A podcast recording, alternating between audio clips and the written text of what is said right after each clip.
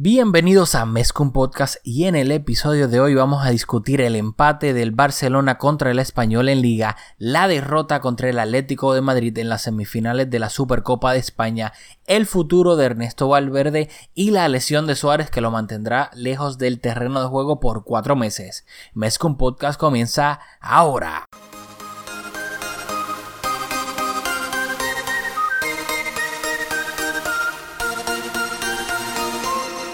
Roland, contigo empezó todo. Som el millor club del món, diguin el que diguin. Vinga Barça vinga Catalunya! Apreteu-vos els cinc cinturons, que ens ho passarem bé. Yo soy Julio Borrás y como siempre me acompaña Rafa Aldamuy. Dímelo, Rafa. ¿Qué está pasando, Julio? Dímelo. Por fin, por fin, Corillo, gracias por esperarnos. Les prometimos episodio en las navidades, pero decidimos cogernos unas vacaciones. Yo espero que nuestra audiencia nos perdone y que sigan aquí con nosotros.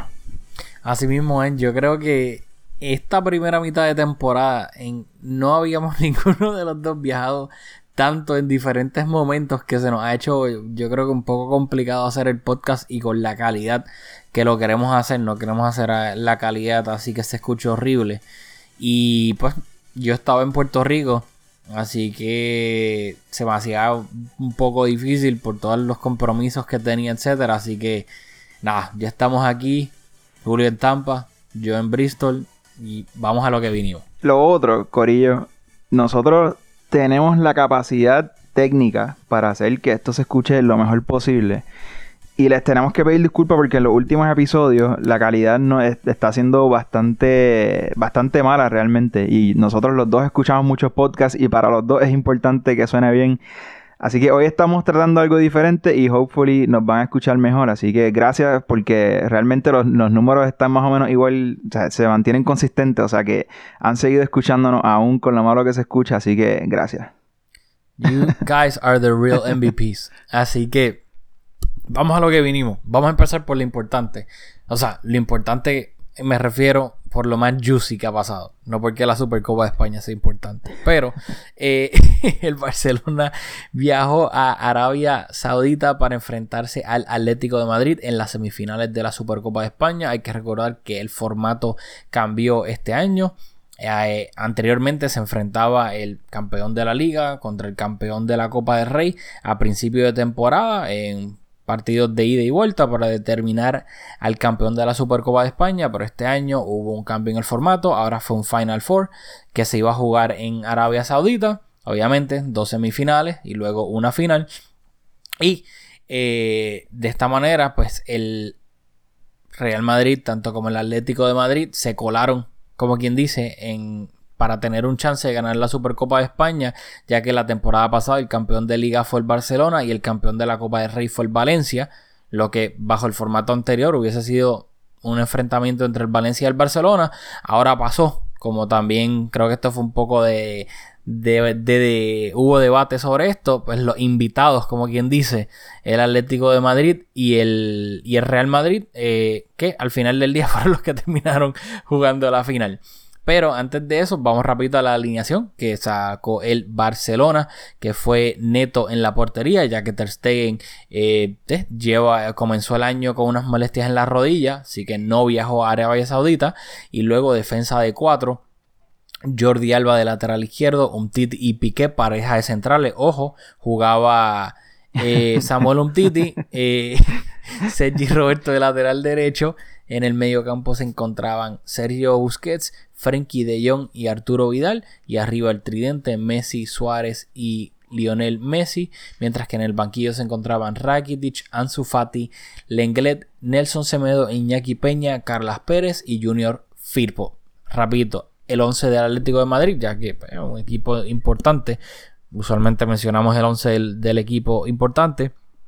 Oblak en la portería, defensa de 4, Tripier lateral derecho, Savic y, y Felipe pareja de centrales, Lodi lateral izquierdo, mediocampo de 4, Correa, eh, Héctor Herrera, Tomás Parte y Saúl en ese mediocampo y arriba estaban Joao Félix y Álvaro Morata. ¿Qué me tienes que decir específicamente del 11 del Barça? Bueno, vamos a empezar por el ojo, que, que obviamente lo, lo, lo dijiste con, con toda la, la intención. Un Titi, que es un jugador quien yo llevo defendiendo aquí y de quien tengo la expectativa de que se recupere de sus molestias físicas, pues tuvo una oportunidad. Yo creo que un partido importante, pero al final del día la Supercopa es un torneo que, ¿verdad? que, que se puede utilizar pa- para hacer pruebas y obviamente un Titi ya venía haciendo algunos partidos sin, sin ser excelente, pero cumpliendo. Así que creo que en esta ocasión vimos un jugador súper lento, eh, de, posicionalmente descolocado. Así que las esperanzas de ver a un, un Titi de entre los mejores centrales del mundo, pues comienzo a tener un poco de dudas. Yo sé que Rafa, obviamente, por eso dijo ojo, porque me, lo quería comentar seguramente, pues ya viene cuestionando su capacidad física. Así que para mí eso es una de las cosas que me resaltó de la alineación. Sí, o sea, eh, por eso tiré la pollita. Pero creo que para mí el Barcelona hizo un gran partido y lo vamos a comentar ahora. Pero yo creo que el único flojo, honestamente, sí, luego en los goles del Atlético hubo errores también de otros jugadores. Pero creo que el único que resaltó desde el minuto uno hasta el final, como que era la nota discordante, para mí era un Titi. Y es lo que vengo comentando desde hace tiempo. O sea, sin duda alguna, si los dos están saludables a su máximo nivel, Lenglet y un Titi, un Titi es muchísimo mejor central que Lenglet. El problema es que este, un Titi es el mismo que yo vi al final de la temporada pasada. Un jugador que, debido a las lesiones, ha estado fuera muchísimo tiempo, no ha podido tener continuidad y se ve como un jugador. O sea, se ven errores de alguien que claramente está le hace falta match fitness. ¿Me entiendes? Como que errores de medir el fuera de juego, posicionales. O sea, de alguien que claramente no ha jugado consistentemente durante el último año, año y medio. Y teniendo eso en sea, cuenta, eh, eh, tontos. teniendo eso en cuenta, yo creo que esto era un buen partido para que jugara un Titi. Sí, sí, sí. o Porque sea, mí ahora con, lo, con, que lo, jugara. con lo reñido que está la liga, pues todos los partidos de liga son una final y claro que hay rivales en liga que van a ser mucho menos exigentes que el Atlético y que era una semifinal, pero cuando yo vi un Titi en la alineación me, me, me- me- o sea, muy bien. No, y a mí también. Y al final del día, lamentablemente, hay que recuperar un Titi. De alguna manera u otra. Porque Piqué y Lenglet no pueden jugar todos los juegos. Lamentablemente van a venir lesiones, va a venir fatiga, suspensiones. Todibo ahora se va, parece que se va a ir de préstamo al Schalke. Así que, en esencia, tenemos tres centrales. Y un Titi tiene que dar algo al Barcelona, tiene que algo tiene que dar y tiene que mejorar su rendimiento. Por eso que yo, en verdad yo pienso que fue perfecto que jugara porque lamentablemente tiene que seguir jugando para coger ma- match fitness, pero en este partido sin duda alguna yo creo que él fue el, el- el peor jugador de- del 11. Estamos de acuerdo. Concretamente, entrando en el partido, porque eh, queremos, no hemos hablado hace mucho tiempo, así que queremos en esta ocasión hablar superficialmente para empezar a hablar de Valverde y de otros temas importantes que tenemos en la agenda. ¿Qué, te pareció el partido como tal? Yo creo que, y esto es lo irónico del fútbol, para mí, si podemos comparar este partido entre comillas con los últimos dos partidos de que nos han remontado y ha sido catastrófico y bla bla bla, que son obviamente en Champions contra la Roma y el, y el Liverpool. Yo creo que si la gente criticó al, al Barcelona no tan solo porque se dejó remontar contra la Roma y contra el Liverpool, sino por cómo se vio el equipo perdido, sin lucha, sin buen fútbol. Yo creo que el Barcelona, por, lo, por la mayoría del partido, yo diría que 60 minutos de este partido, el Barcelona hizo un partidazo, controlándolo en todos los sentidos, no tan solo creando ocasiones, teniendo profundidad, sino que también no permitiendo que el Atlético fuese peligroso al contraataque. Básicamente presión alta robando el balón y el Atlético no podía crearle peligro al Barcelona en lo absoluto. Y el Barcelona sí le estaba creando peligro al, al Atlético de Madrid. Por ende, para mí, el Barcelona hizo un partidazo. Y es irónico que luego, sí, para mí, después del minuto 60 por ahí, el partido se convirtió en un partido de ida y vuelta, un toma y dame. Básicamente eran dos boxeadores intercambiando golpes.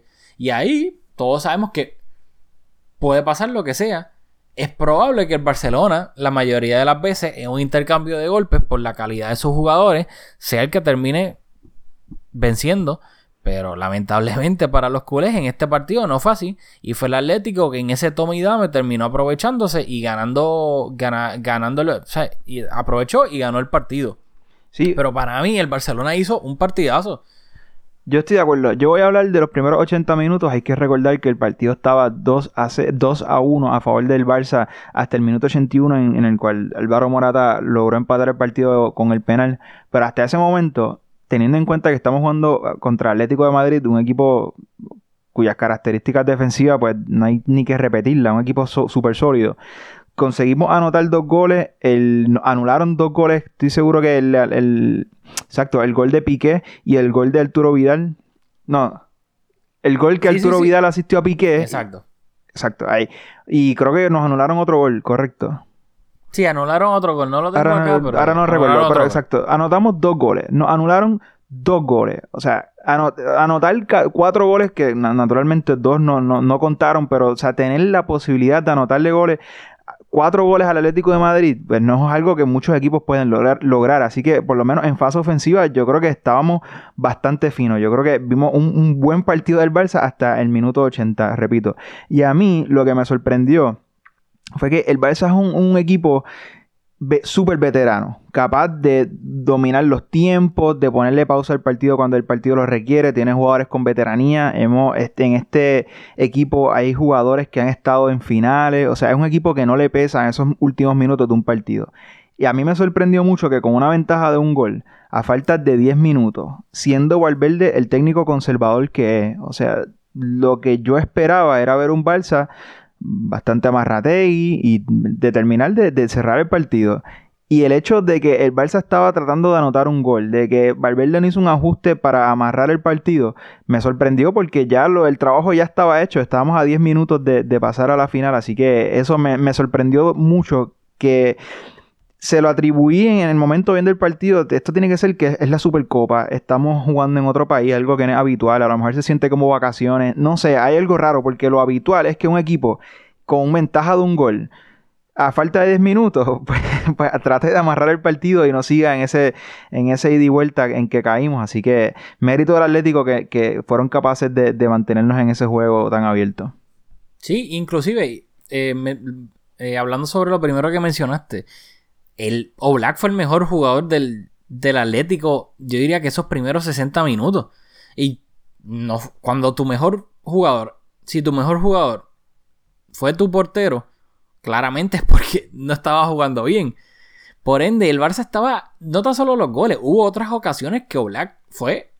dos de Griezmann, uno contra uno básicamente. No entraron goles por paradones de Oblak. So, el Barça fácilmente pudo haber anotado 5 o 6 goles si no es por Oblak. Por ende, el Barça estaba a un equipo tan defensivo como el Atlético de Madrid le estaba tiroteando la portería. Y luego de eso, hasta como el minuto 60 por ahí, en mi opinión, también lo tenía controlado. El Atlético no, por lo general, no estaba con todo el espacio que tenía el Barcelona a su espalda, no estaba creando casi peligro.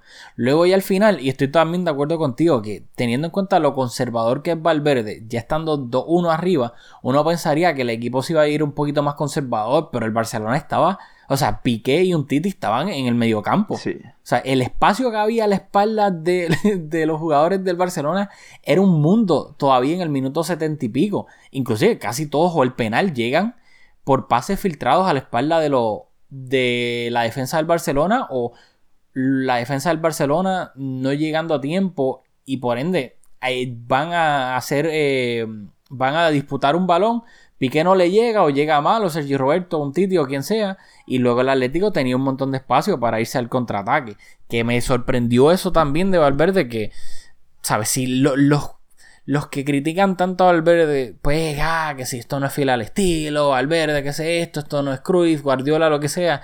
Yo creo que esta derrota cómo perdió el Barcelona y cómo jugó es lo más fiel al estilo del Barcelona que se pueda ver. O sea, esto es una derrota típica de Guardiola en, en el Barcelona.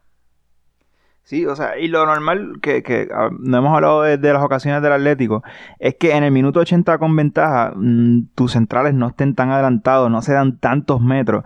Y, ¿verdad? Piqué es un jugador con bastante velocidad, un Titi pues tiene sus molestias, pero el Atlético con, Morata, que no es el jugador más lento, pues realmente le, dimos, le dimos vida, le dimos oportunidades para encontrar espacio detrás de la defensa y pues naturalmente pues ahí después, eh, pues, aún, bueno, o sea, con Jordi Alba también, que, que yo creo que no está en su mejor nivel. Yo creo me gustó mucho Sergi Roberto, pero sin nuestro mejor portero en campo, hay que decirlo también, pues puede pasar lo que sea cuando se des tantos metros detrás de la defensa.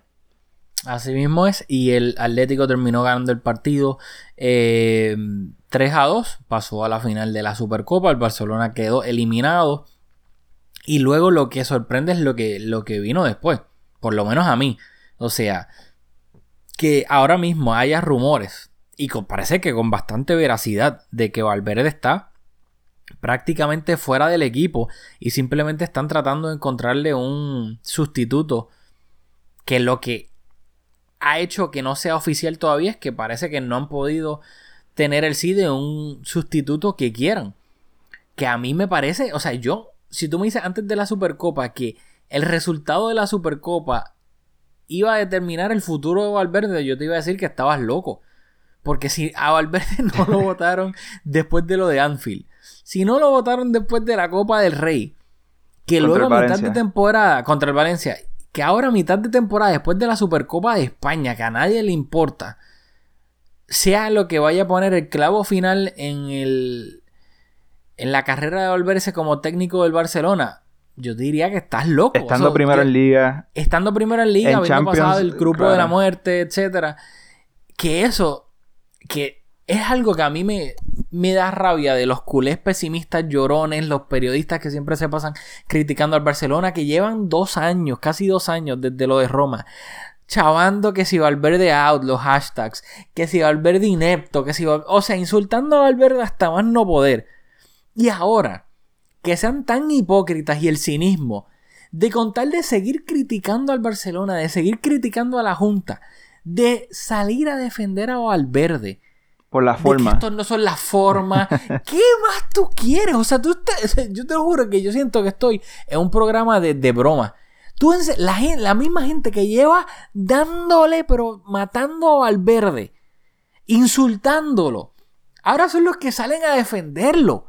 Tú estás en serio. Con tal seguir criticando al Barcelona, porque de eso viven, del negativismo, de criticar todo lo que hace el Barcelona. Se dicen llamar culés, pero es que critican más al Barcelona que al mismo Madrid. Por favor, por partidismo, como quien dice, porque así está de presidente o de entrenador. Alguien que ellos quieren, no critican de la misma manera. Me parece de locos, o sea, literalmente es de locos ver a personas que mataban a Valverde, ahora de la nada criticar las formas de Bartomeu, de cómo se está haciendo esto. Y es absurdo. O sea, pero también tengo que... Me, me- me resulta curioso que si tú vas a votar a Valverde y ya compartiendo a alguien yo, que yo no soy, o sea, yo creo que yo soy bastante parcial en el sentido de que a mí me da igual la junta, el entrenador, o sea, yo sí, yo no soy, ah, guardiolista, cruifista o Núñez o, o lo que sea, a mí me da igual. Y a mí lo que me importa es el Barcelona. Pero me, ahora poniéndome pues mi camisa de neutral, pues me resulta curioso de Bartomeo que si tú vas a votar a Valverde, uno pensaría que lo más normal es que tú lo votes después de lo de Anfield, no después de la Supercopa de España. Así que Bueno. no sé qué tienes que decir al respecto, Bueno, ya me, me desquito un poquito. Tengo muchas cosas que decir. Quiero comenzar diciendo que la posición oficial de Mezcum Podcast, y estoy seguro que hablo por los dos, es que nosotros coincidimos con esta decisión de, de- de destituir a Valverde. Creo que a lo mejor por, por lo que estamos diciendo, analizando la reacción de la gente, a lo mejor no se entiende así, pero estamos, ¿verdad? Estamos de acuerdo con que, con que Valverde no es técnico para el Barça. Lo segundo, nosotros, y particularmente yo, en la primera temporada de Valverde, antes de lo de Roma, en enero dije que Valverde no era el técnico para el Barça y que, y que me hubiese gustado en aquel momento, no, no recuerdo si, si estaba, había un poquito de turbulencia, pero que, que lo destituyeran en ese momento por, por, por la carencia de ideas, por, por, por lo lejos que estábamos de, nuestra forma de juego. Así que antes, nosotros eh, eh, somos lo- lo- los hipsters de Valverde Out.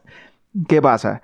Que, pues, naturalmente, o sea, cuando nos gusta hablar de, de los partidos y, enfocarnos en otras cosas. Y no quiere decir que nosotros somos pro Valverde, porque no siempre estamos tuiteando Valverde out y tal.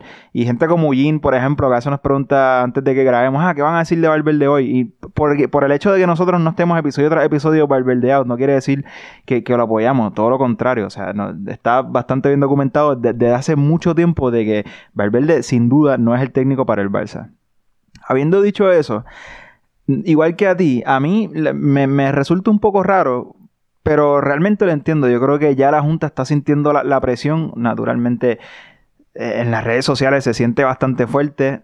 Eh, yo, no- sé si en el Camp Nou, obviamente no estamos allí pa- para ver cuál es la reacción, como por ejemplo con Luis Enrique, que, hacían esos referéndum y cuando Messi y Luis Enrique estaban enfrentados y Luis Enrique y, nadie los apoyaba. O sea, yo no tengo, no tenemos el pulso, pero se siente, o sea, es, es- palpable el, desprecio que hay hacia Valverde y yo creo que luego de palo tras palo tras palo, pues la Junta ya está sintiendo la presión. Ahora bien, yo en mi trabajo, tú, Rafa, en tu trabajo, nuestros oyentes que seguramente son obreros igual que nosotros, bueno, si en tu trabajo tú no haces las cosas bien y no haces lo que se espera de ti, pues te, te destituyen. eh, Es el, así es que operan las cosas, lamentablemente. Y más en una industria como si tú eres técnico de, de un club de fútbol con la exigencia que tiene el Barcelona, pues eso, eso tú entras al cargo sabiendo eso, o sea, que no es una industria normal, no eres enfermero, no eres, o sea, es parte de, y por eso también está súper bien remunerado, así que,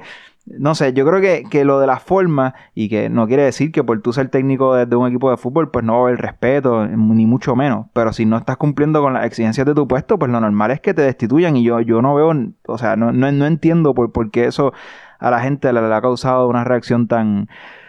O sea, los mismos, como tú dices, los mismos que quieren que lo destituyan ahora están pidiendo respeto para Valverde. Que nuevamente yo creo que lo que ha pasado, yo, no sé cuánto se le ha faltado el respeto. O sea, no está cumpliendo con las exigencias y se está buscando otro técnico. Y lo otro es que estas circunstancias de Valverde son excepcionales porque la diferencia entre Valverde y todos los otros técnicos en la historia del fútbol es algo que, que bien pocos técnicos han tenido que lidiar. Pero Valverde es técnico del mejor jugador de la historia. O sea, de un jugador trascendental, de un jugador irrepetible, de un jugador que cada día que pasa, pues se, es un día que se pierde de, de, de, esa grandeza. O sea, es un técnico que no tiene tiempo. O sea, o sea, si hay un técnico en el mundo que no tiene, que no, que no puede fallar, es Valverde, porque es que tu responsabilidad es, teniendo al mejor jugador de la historia en tu equipo, pues lograr la mayor cantidad de títulos posible. Y Valverde, pues, ha ganado muchos títulos. No ha ganado el título más importante quizás, pero ha ganado muchos títulos. Pero cuando tú eres técnico de Messi, la exigencia es demasiado alta y por eso es que no está cumpliendo con la exigencia, porque ahora me dicen, no, que estamos primero en liga, todo, todo, lo que hemos dicho en la Champions pasamos de grupo, está bien, pero es que tú no tienes las herramientas para arropar al mejor jugador del mundo y lograr ganar la cantidad de títulos que, que pensamos que con la plantilla que tenemos y encabezados por el mejor jugador de la historia que debemos de alcanzar. Y esa es la razón por la cual eh, las formas y tal son cosas secundarias. Hay que conseguir un técnico que, que nos acerque a nuestra mejor versión posible para aprovechar los últimos años de Messi. Así de fácil. Eh, Estoy totalmente de acuerdo. A mí simplemente lo que me resultó curioso es que, o sea, si no lo despidieron después del desastre absoluto de Anfield, que ahora lo que le haya hecho ver que lo tienen que despedir es que perdimos en la Supercopa de, de España contra el Atlético de Madrid. Es como que eso es lo que. No, No, y, y pues, también nos viene acompañando una serie de malos resultados que por suerte, pues el, el Madrid sigue en su racha de cuatro o cinco ligas, pues que, que, que, que, no le va bien. El Atlético, pues no está bien en liga. Y pues estamos primero empate con el, con el, con el Madrid por, por los resultados de lo, del resto de la liga. Una, en una liga normal pues uno pensaría que los equipos más fuertes pues tuvieran más puntos que nosotros tras todos estos empates recientes. Sí, no, no, yo estoy de acuerdo. Simplemente lo que me.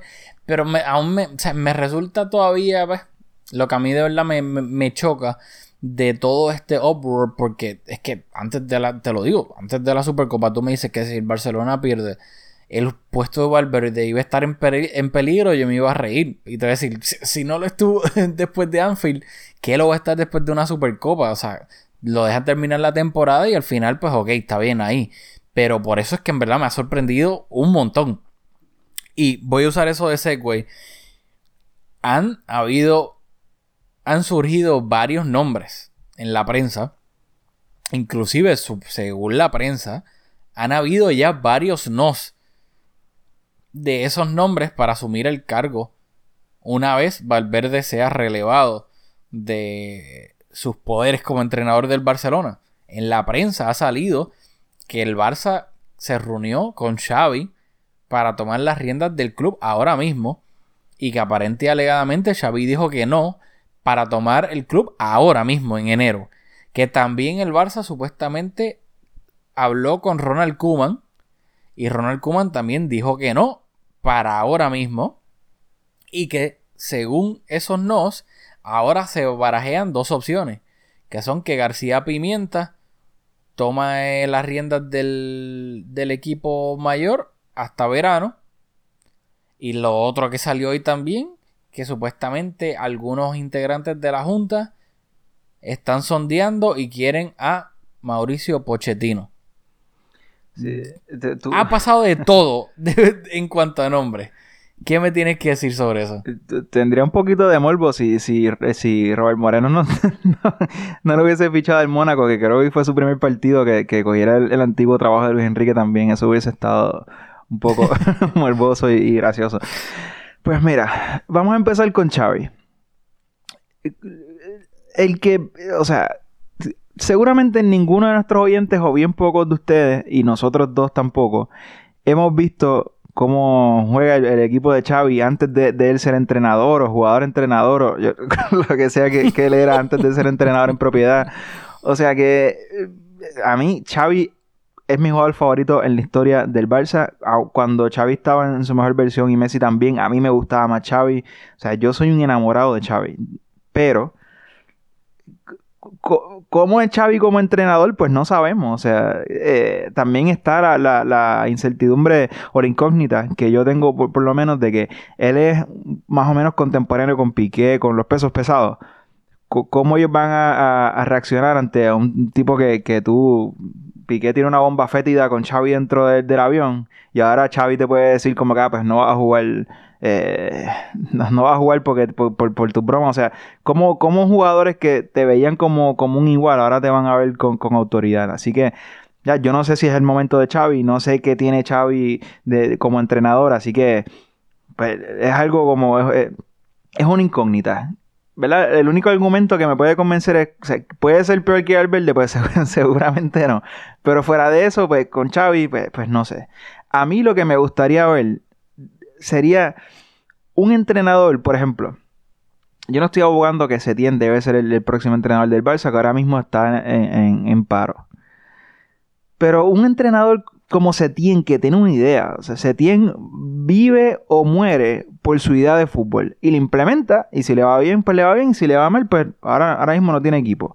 Pues yo lo único que pido que el, entrenador que venga sea uno que, que, venga y que imponga su idea, que, nos dé un estilo eh, definido, aunque sea un estilo que, que, no sea el más vistoso, lo que sea, pero ver a un equipo que por fin tenga una idea, porque nosotros hemos tenido tantos entrenadores o sea, por ejemplo, a mí me encantaba Tito Vilanova. Un, creo que jugamos con mucha posesión. Yo, sé que a, ti no te gustaba. Pero con Tito quedaba esa incertidumbre de que era interino y después en propiedad y como que no, no tenía, o por lo menos de afuera, no parecía tener mucha mucho, mucho poder dentro del vestuario. El Tata, eh, lo mismo. O sea, yo siento que hemos tenido una racha de entrenadores que no se ven fuertes, no se ven con, con, liderazgo, como no sé, me gustaría ver un entrenador que, que tenga la capacidad de decir, todos estos rumores son ciertos, de que el vestuario está por la libre y de que hacen lo, lo, lo, que quieran en el sentido de, las prácticas y las convocatorias. Pues hermano, alguien que venga y que implemente un poco de, de, criterio en ese respecto, que implemente unidad de fútbol y, y, de los nombres que han salido, no sé si, si ninguno sea capaz de lograr eso. Sí, es que el problema es ese, que lamentablemente yo pienso que o sea, yo quiero que yo, yo quiero que destituyan a Valverde desde lo de Anfield. Al no destituirlo desde lo de Anfield, obviamente yo decía, si no lo votaron después de lo de Anfield, no lo van a votar después de la Copa del Rey, porque había muchos culés que decían, no, yo quiero perder la Copa del Rey para que voten a Valverde. Y dije, que si no lo votaron después de lo de Anfield, no lo van a votar después de la Copa del Rey. So, yo no quiero que el Barça pierda, yo quiero ganar el título. ¿Qué pasa esta temporada? De nuevo, tal vez la gente misconstructs que nosotros critiquemos a las personas que se pasan criticando al Barcelona no matter what y se hacen llamar culé y lo que hace es criticarlo más que los mismos fanáticos del Madrid, con que nosotros queremos que Valverde se quede, no. Pero simplemente si no lo votaron en el peor momento y claramente comenzó la temporada, pues mi idea es, yo ni me voy a dañar la cabeza por mi salud mental pensando que sí, ay, Valverde, Valverde, porque lamentablemente nos vamos a tener que chupar a Valverde hasta final de temporada. Ese es mi pensamiento. Por eso es que esto, de nuevo, me sorprende tanto y tanto y tanto. ¿Qué pasa? Ahora mismo, yo ojalá destituyan a Valverde, porque es que yo creo que este equipo necesita como es como no sé ni cómo se llama eso pero en las películas cuando le hacen el shock a alguien que está eh, tiene un, un, ataque al corazón y, y, se lo ponen en el corazón o sea este equipo necesita como un shock no sé quién sea el jugador el entrenador necesario o que pueda eh, darle ese shock a este equipo pero creo que lo necesita y más ahora que lo vamos a hablar para terminar este episodio con la operación de Luis Suárez, que va a estar fuera cuatro meses, que claramente es una baja súper importante. ¿Una qué? Creo que tiene este entrenador que venga la oportunidad, debido también a esa baja tan importante, de hmm.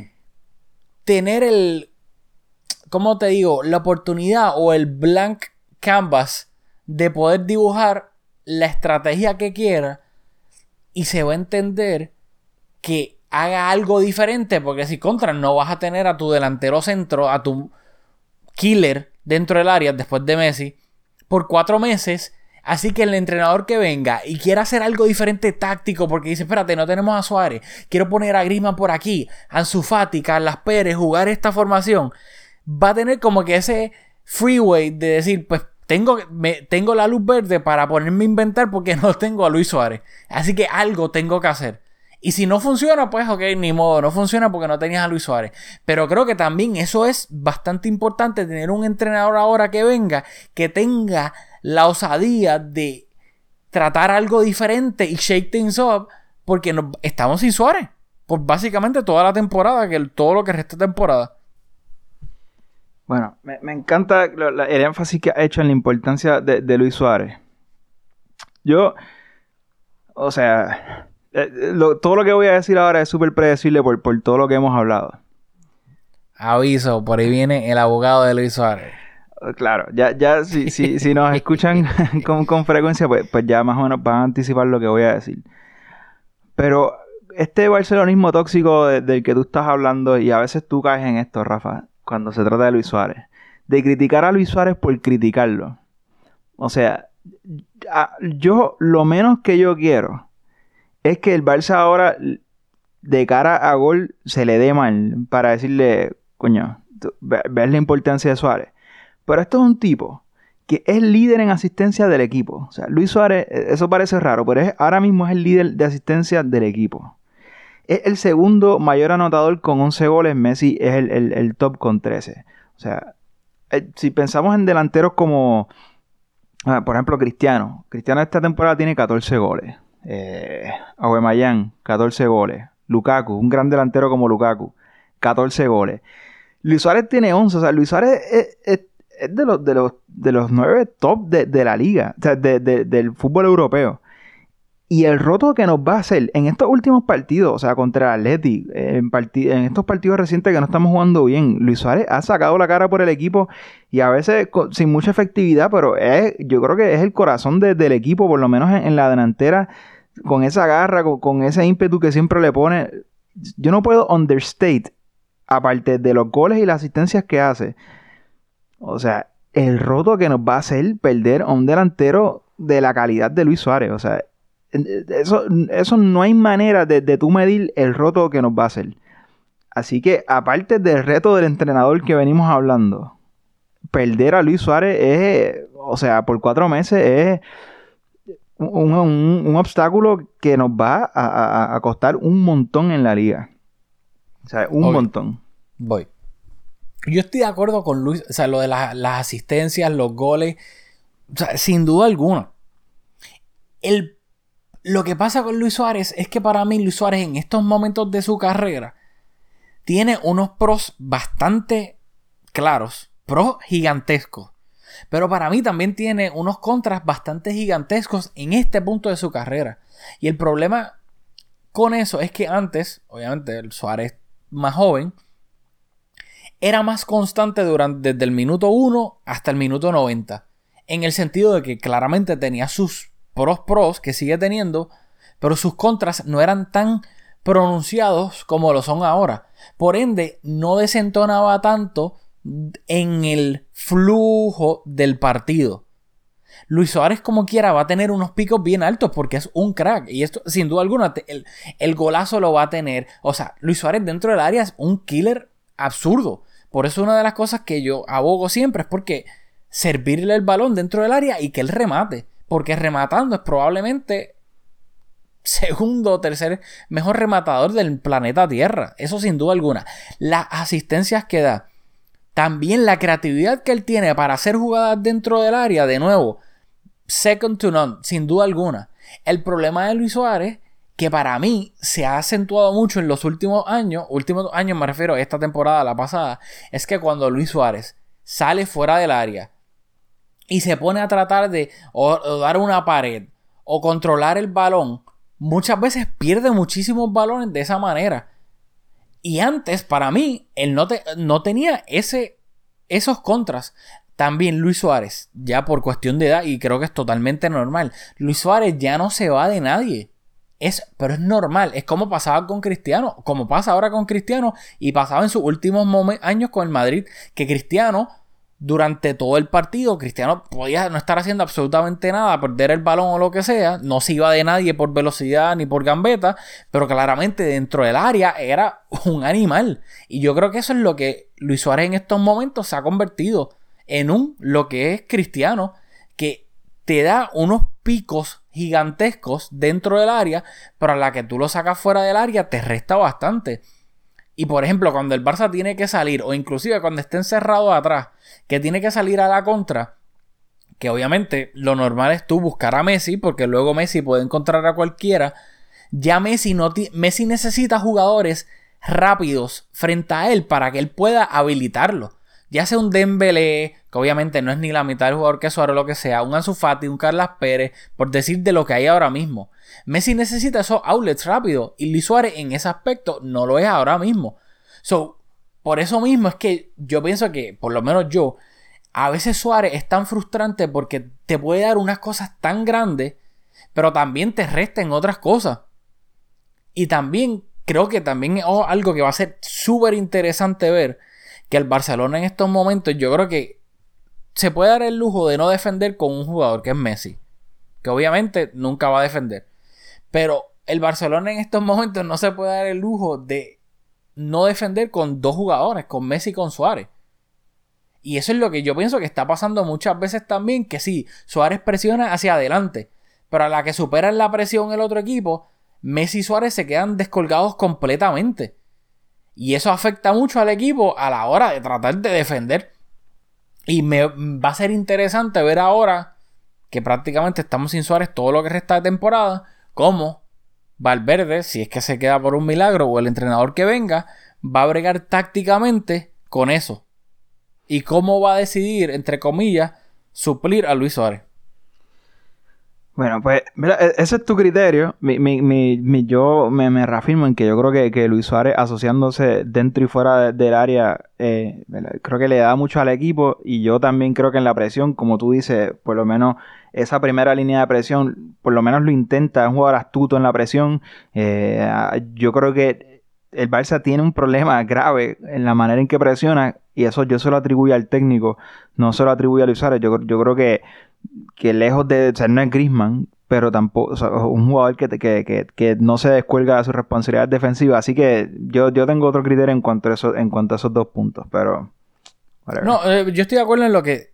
Si un equipo está presionando mal, para mí, la mayoría del tiempo eso es culpa del entrenador. Porque hay veces que al Barça, un equipo sumamente inferior, lo presiona y está tan bien posicionado en el campo que siempre llega primero al balón, que es 50-50, siempre. Y para mí eso fue lo que pasó en el último clásico, que para mí ahí Zidane le ganó la pizarra a Valverde, porque el Madrid simplemente lo que hizo fue presionar arriba y el Barcelona no podía salir jugando desde atrás y como el Madrid también estaba bien posicionado, el, cuando había un balón dividido, el Madrid siempre llegaba primero y recuperaba el balón. Y eso yo le doy responsabilidad el 90% del tiempo al técnico.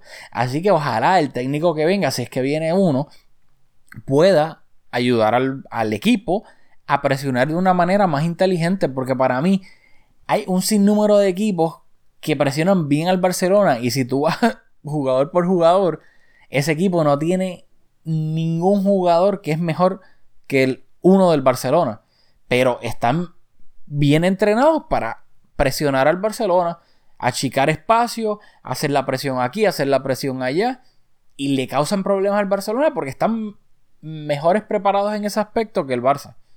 Así que espero que el que sea que venga, claramente mejore eso. Sí, eso es uno de los principales eh, retos que tiene el entrenador que venga. Bueno, yo creo que honestamente hemos cubierto casi todo. No sé si quieras añadir algo más. No, eh, yo creo que ya está todo dicho. Obviamente estamos grabando ahora, no lo podemos escuchar, pero yo espero que se escuche mejor que los episodios anteriores. Y, eh, y ahora vamos a retomar nuestro ritmo habitual, así que estén pendientes a su feed que nos van a empezar a escuchar habitualmente nuevamente. Así mismo, ahora viene lo bueno de la temporada, viene la parte decisiva de todas las competencias. Así que nada, abróchense los cinturones que la vamos a pasar bien en Mezcum Podcast.